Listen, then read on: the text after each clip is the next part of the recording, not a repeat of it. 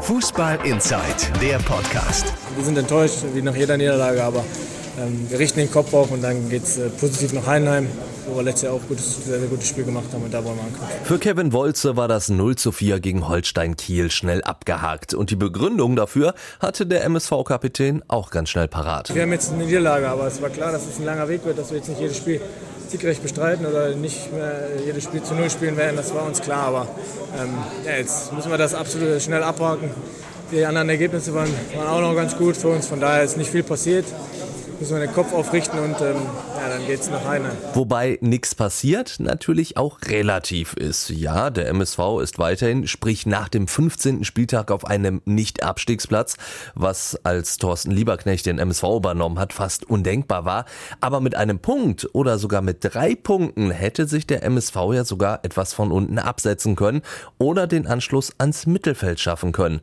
Und auch sonst war es eigentlich keine ganz normale Niederlage, jedenfalls für den MSV in dieser Saison nicht. Denn zum ersten Mal seit dem ersten Spieltag, sprich seit der Niederlage gegen Dresden, war für den MSV auch nichts anderes drin als diese Niederlage.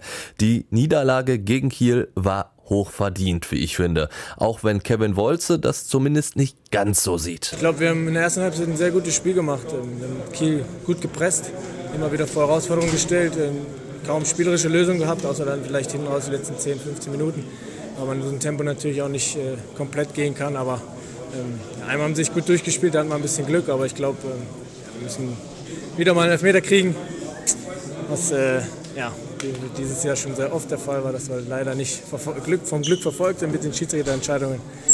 Das müssen wir leider so hinnehmen. Ähm, ja, und in der zweiten Halbzeit haben wir dann zwei schnelle Gegentore bekommen und dann ja, sind wir ein bisschen ineinander gefallen, aber Kiel hat natürlich auch äh, eine brutale Stärke. Die spielen es dann sehr, sehr gut raus und ähm, auf so einem schweren Platz, der ähm, sehr tief war und äh, ja, wenn man dann 2-0 hinten liegt, ist es immer schwierig, nochmal zurückzukommen. Auch Enis Sairi hat den MSV lange, sprich bis zum 0 zu 2 auf einem guten Weg gesehen. Laufen in den Konter rein darf uns eigentlich nicht passieren.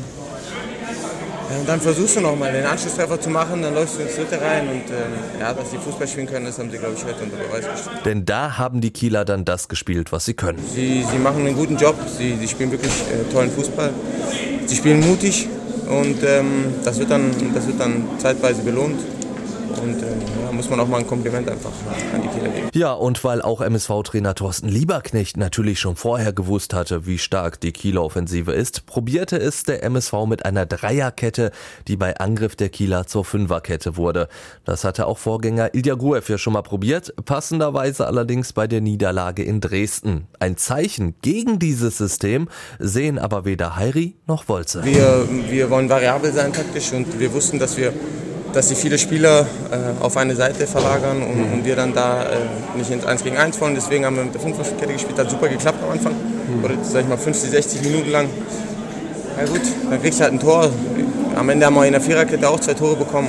Von daher ist es, glaube ich, äh, völlig egal, ob wir, ob wir drei oder, oder vier spielen. 1-0 kriegen wir durch einen, durch, einen, durch einen Konter, ob du da jetzt mit einer Vierer- oder einer Fünferkette spielst, das ist dann ganz egal. Oder mit einer Kette, das ist scheißegal. Wenn du einen Konter kriegst, ist es ein Konter.